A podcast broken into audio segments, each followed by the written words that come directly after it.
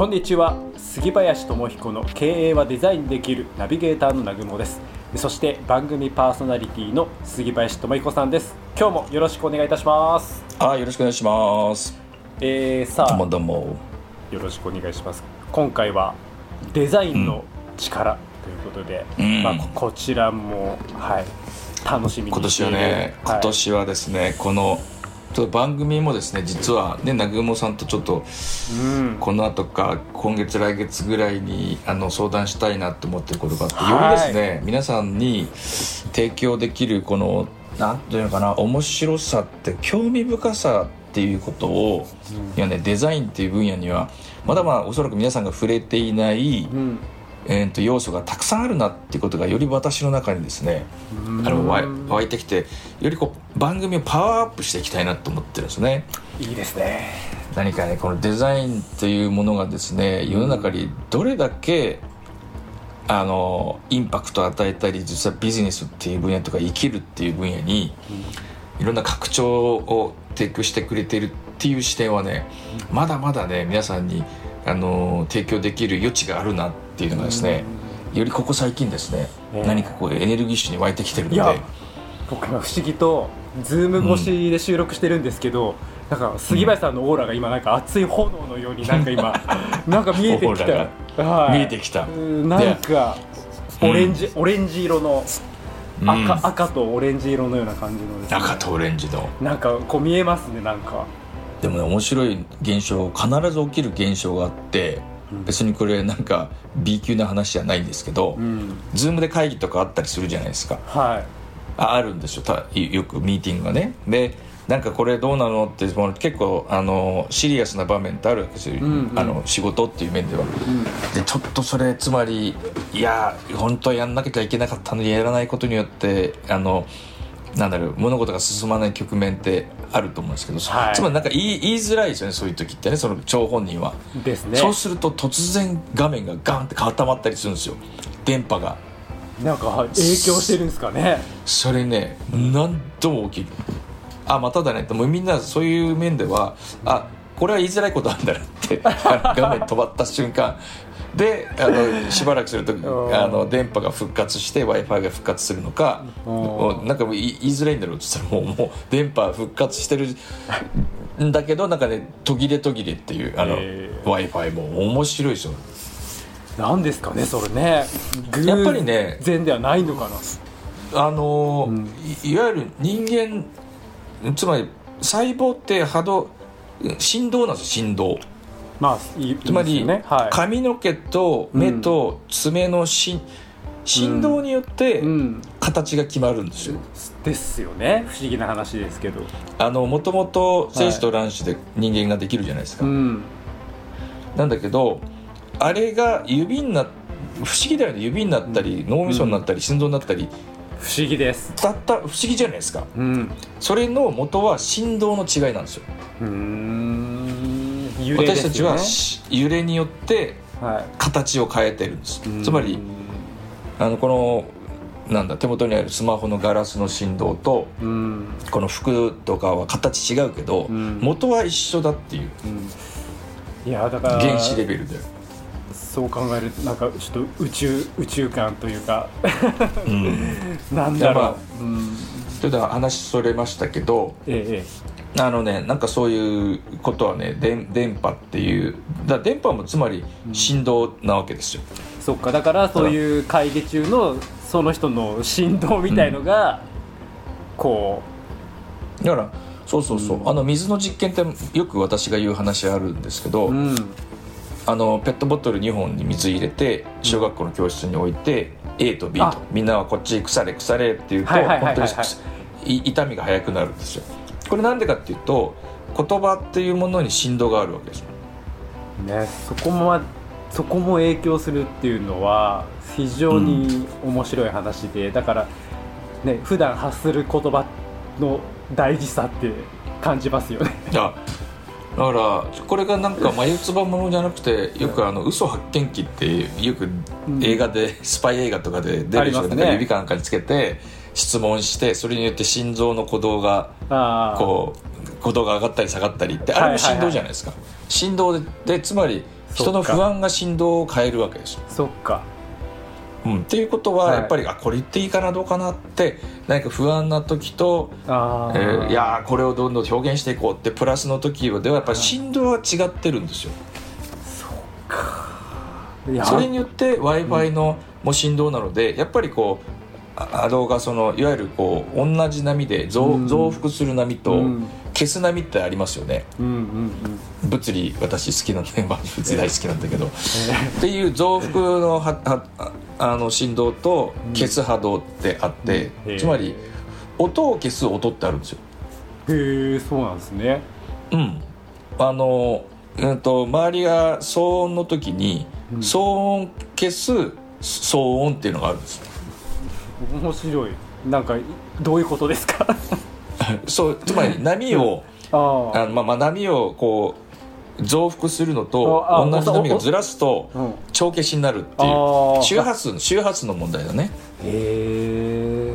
そういう成り立ちがある。んだそういうねあの環境環境システムっていうのも普通にあの商品としてあるわけですよ、うん、へえ面白いで今日のデザインの力は こういう話でしたっけ、だいぶだいぶ最近脱線系なんですけど まあポイントはですねはい。あのそういうデザインの力、うん。うん、っていう要素がよりですね、僕の中でもですねいろいろこうさっき熟成されてですねあ見る視点とかそういうものがあのより皆さんにお伝えできるヒントみたいのがですねあたくさんあるなって思い始めたんですね。よよかったです。僕何の話をしてここになったのかなと。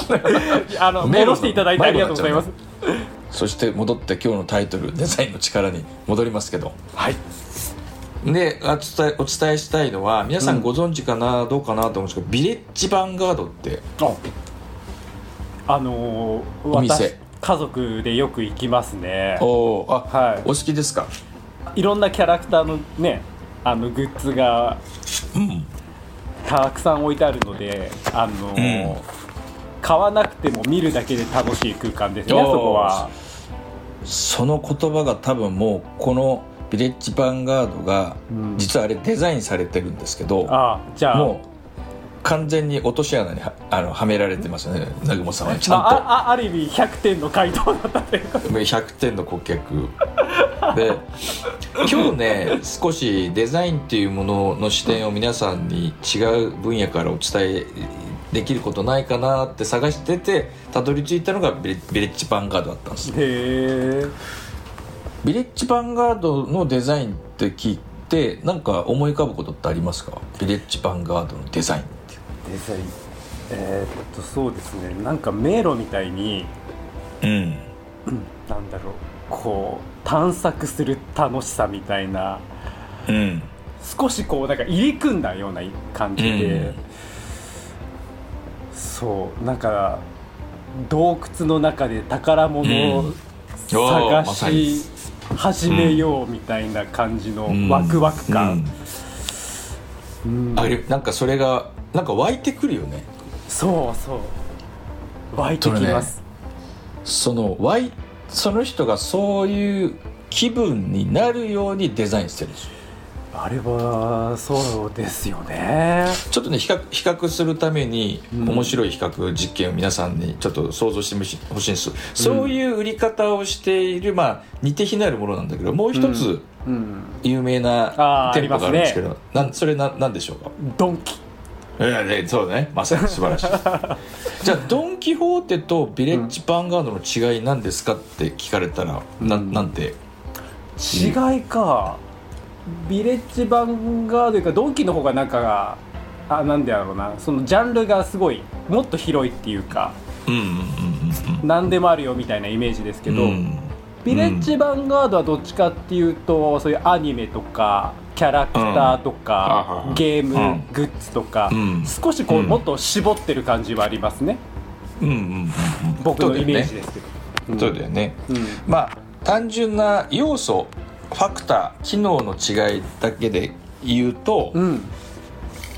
簡単に言うとドン・キホーテは日常品を売っているわけです。あそうそうそうそうそう。でビレッジ・ヴァンガードはある意味日常品はないよねっていうそうですねどっちかというと日常に必要かっていうと必要がないものを売ってる。そうそう。あれ何を売ってるんだろうなって見ると総じて言うとサブカルチャーなんですよ。そうですね。確かに。なんかアンダーグラウンドカルチャーっていうかうん。なんかあの小説でもね結構えぐい小説がガンとあるそして手書きでなんか説明が書いてあるね。ビレッジヴァンガードってポップってやつですよ。あのポップもうまいですよね。ポップが天才的じゃないですか、ねえ。それは思ってました。あれをねであのビレッジヴァンガードはすごくすごく興味があって、まあ、会社としてはそんなにね歴史はあ深くないですよ。1998年に、まああのまあ、うん名前が設立されてその前から、まあ、本屋さんとしての歴史はあるんですけど、うん。1986年に個人商店として創業したのがでそれがビレッジヴァンガードって名前になったのが1998年。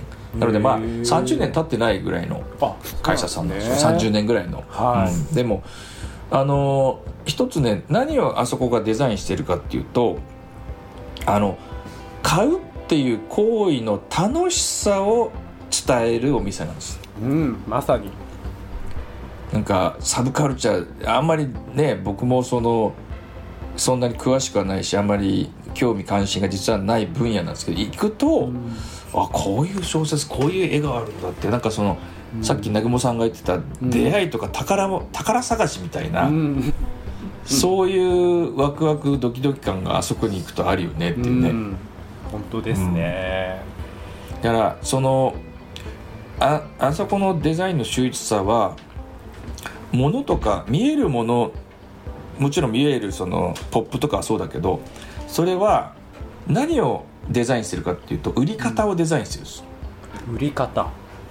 売り方。売り方の陳列も含めて、あ売り方どういうつまり体験を提供するためのうん。デザインなんです、うーん。まあ、ある意味ディズニーランドなんていうのもそういう設計。体験体験してそれがうん。まあ記憶に刻まれる。だからビレッジヴァンガードで何買ったかっていうと多分あんまり覚えあのかうん買おうと思って行ってないですよ多分。そう見たい探したあなんか探すっていうか、うん。うん。こう引き寄せられるようにこう入っていく感じ。特に目的もなく、だからねうん、ここのここの経営判断ってす素晴らしく面白い基準があってうん。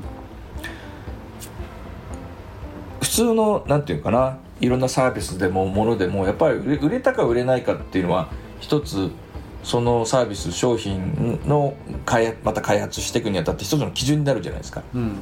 でもこのビレッジヴァンガードは売れたか売れないかで判断するなって言ってるんです。あなんかお店らしからぬ。らしからぬだって私たちもはい。思い返してみれば、ビレッジヴァンガードで何買ったって多分聞くと、何買ったっけなっていう 本当ですね。状態に陥ってる感じしないですかね、しますつまり私たちってよく購買コード見るとすごく非合理合理的じゃなくてですねあ。あの買おうと思って行ってみないでもなんかよくわかんないしょよ読むつもりもない小説買っちゃったりとか。ありますね。でもなんでかっていうとあなんか面白そう。あこういうものって見たことなかったなとかさ。そうあるんですよねあそこね。なんかそういう出会いを買っているっていうか、あ出会いを買う。おいい言葉ですね。うん、だから実際にそのものが欲しいから買ったのかうんお客さん私たちがね。うん。なんか楽しくて体験の方が楽しくて気づいたら買っちゃってた。っうん。ていうそのうん。微妙に微妙だけど大きく違う境界線、購買購買の。本当ですねドン・キホーテはなんかなんかねなんかパーティーグッズ買おうかっつってなんか目的やって結構、うん。目的ない時もあるかもしれないけど、うんだからその買いたいものがあって買って買いに来たお客さんじゃない人が多分ほとんどなの、ビレッジ番号だちょっと行ってみようみたいな。うん、うん、そうそうそうそう。そのフで30ラット。感分後なんかよくわからないものを紙送りで 下げて出てきてっていう。だから売れたか売れないかはその商品ののクオリティとかうん。ではないところでお客さんは買ってるんだっていうのがうん経営判断なんですよ。へビレッジヴァンガードの。へだから各店長いろんな店舗があるんですからあの陳列とかだいぶ現場に任されてるらしいんですね、うん。ジャッジっていうのは。あそうなんだ。だから面白いもので人が買う理由っていうのをよくこの人は見ていてうん。この人で菊池さんっていうのね社長はね。あ確菊池さんなんですね。菊池菊池圭一さんっていう人が創業者なんですけどへこのねやっぱ経営の基準判断基準っていうものがいすごく明確で物を売るな物を売るんじゃないっていう体験を売るんだって。体験を売るために売るっていうことはそれが売れたか売れないかは実はその判断基準にはなりえないっていう。か逆に言うと買ってない人もああそこ楽しかったなって買わなくて出ていくケースもあるじゃないですか。うん、うん、よくありますねでもあそこは。体お金は払ってないけど私たちは体験をさせてもらってうん。0円で出てってるわけですよ、そうですね。実はそこに対価お金は発生してないんだけどうん、体験を渡してるんですよ。うん、もらってます。それがビレッジヴァンガードだって言い切ってるんですよ。へえおだからある意味売り上げとあのは反反することが経営基準にをしているっていうすごいブラん。すごいエッジのだったブランドの経営の作り方だなデザインの仕方だなって思ってですね。素晴らしいですね。すごいあのでそれがこのデザインの力っていうものをですねうん。今日なんかここから今年よりお伝えしていきたいのはじゃあそういうことをですね自分に自分の人生とかもし経営してたら、まあ、お仕事とかに当てはめてみてほしいんですよね。うんつい私たちはなんか売れたのか売れないのか評価評価をどういうところに基準を置いているかってよく見定めた時に例えば営業マンでももちろんやっぱり数字が伸びている営業マンっていうのがもちろん評価されるんですよ絶対的に。なんだけど例えば売上保険の営業マンで月に5件10件やる人がいて1件やる人がいてその間の23件の人がいるとすると。つまりこれは何のデザインは何を作るかっていうとポジショニングなんですね。うん。ビレッジヴァンガードってある種競合がいなくないですか？うん。そうですね。そうですね。あのい唯一無二。競それを唯一無二。つまりうんブルーオーシャンってやつですよ。ああそうですね。ビジネスモデル的に言うと。なるほどそれを作れるのが一つデザインの力。デザインはものだけでなくて、行為を体験を売るっていうことをどうストーリー付けて例えば空間を作るとかもそうだしうん。あとはポップの言葉もそうだし、うん。だんだんだんだん洞窟の奥深くに引き込まれていく感じしないですか？なんかうん。奥に行けばこれなんかあんのあんのかもしれないなって、そうですね。うん、っていうものじゃなく人が人の心をどういうふうに持っていくかっていう設計ができている例えば営業マンがいたとしてが保険を売っているのかなんかその人の人生相談なのかなんか経営の相談を売っているなんかそのポジショニング、うん。どういうお客さんを捉えているかみたいなことって、あの数字だけには表されないものっていうそのうん。それによってけ老舗100年企業のあの保険を売るっつったらあいつだよなっていう。それが売り上げトップじゃないにしてもうん何か100年企業が来た時にはその人にガーンと行くっていう。売り上げトップのところに多分行かないと思うんですよ。売り上げいろんなあらゆる人に売ってて月10件契約する保険営業マンと月2件だけども100年企業だけになんか特化してるっていう。うん。で100年企業の人がなんか相談が来た時に誰ってボーンと持ち上がってくるのはこの月2件か3件しか売ってないけども、うん。そういうポジションを作っている、うん。ところに自動的にあの行く可能性は高いよねっていう。なるほど。だからサブカルチャーのなんかそういう見たこともないようなやっぱビレッジヴァンガードが目に入ると私行っちゃうんですよ入っちゃうんですよ、うん。うんいやどういうものがあるのかな私もそうですそうです。うん、ああ面白かった。それがデザインによって、うん。つまり人を引きつけるポジションを作ることができるのは一つデザインの力なんですいやー大変勉強になるお話でしたね。それでは今日のセレンディピティ偶然の中から幸運をつかみ取るためのヒント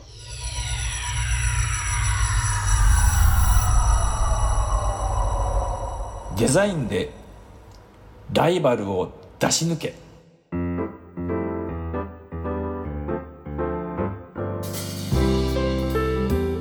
いや今日ねブルーオーシャンみたいな話になったけど本当その業界なのかそのうん。唯一無二の存在になれるっていうのはすごいことだなと思いましたね。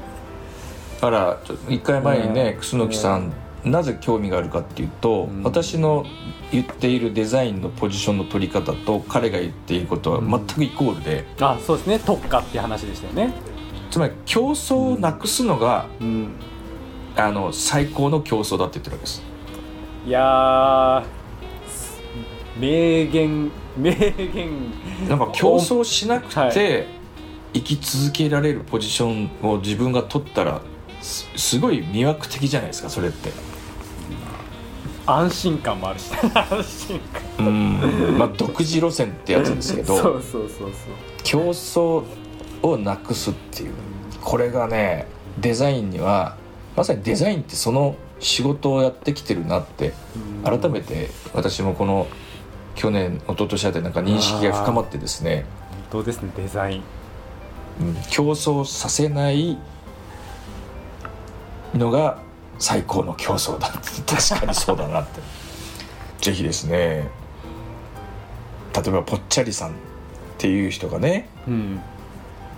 パートナーができないんだっていうんじゃなくてやっぱりそれをいかに生かして競合とは全く違うポジションを取ることは一気に出し抜くことは可能だよってめちゃくちゃ思うんですよね。そうですね。だから一見そういうぽっちゃりがねその自分の中で後ろめたさがあったとしたら、うん。だけど、うんそういう自分の短所とかって最大の武器とも言うんでね、なりますね。えーだからそこを生かすね。ぽっちゃりさんニーズはうん。明らかに世の中にありますので、うん。そのそうじゃないところに自分を何かほっそりした人たちと比較の中で自分を何かそっちに持っていくんじゃなくて、うん。もうこの人たちには追随できないぽっちゃりワールドって絶対ありますよね、うん。モデルさんたちには絶対に入り込めないぽっちゃりワールドってのは絶対にあるわけです確かに、それは明日もしかしたら今日できるぜ、う。んうんうん、うん。ポジションそうですね。はい。ポジショニングつまりそれをデザインするってのは人の人生に勇気を生きるね、生きる豊かさというかうん、をくれるものだなって本当で思ってるので、はい、うん。個人の生き方にも十分そのポジション取りっていうのをねあの設計できるのではい。悩んだらご連絡くださいって。ぜひ杉林さんに連絡をお願いします。はい。お待ちしてますはい、番組への質問感想はデザイン系研究者のオフィシャルホームページからお願いします。えそして、はい。えー杉林さんの公式 LINE アカウントもぜひご登録ください。番組の説明欄にリンクを貼っております。それではじゃあ次回もよろしくお願いいたします。今日もありがとうございましたありがとうございました。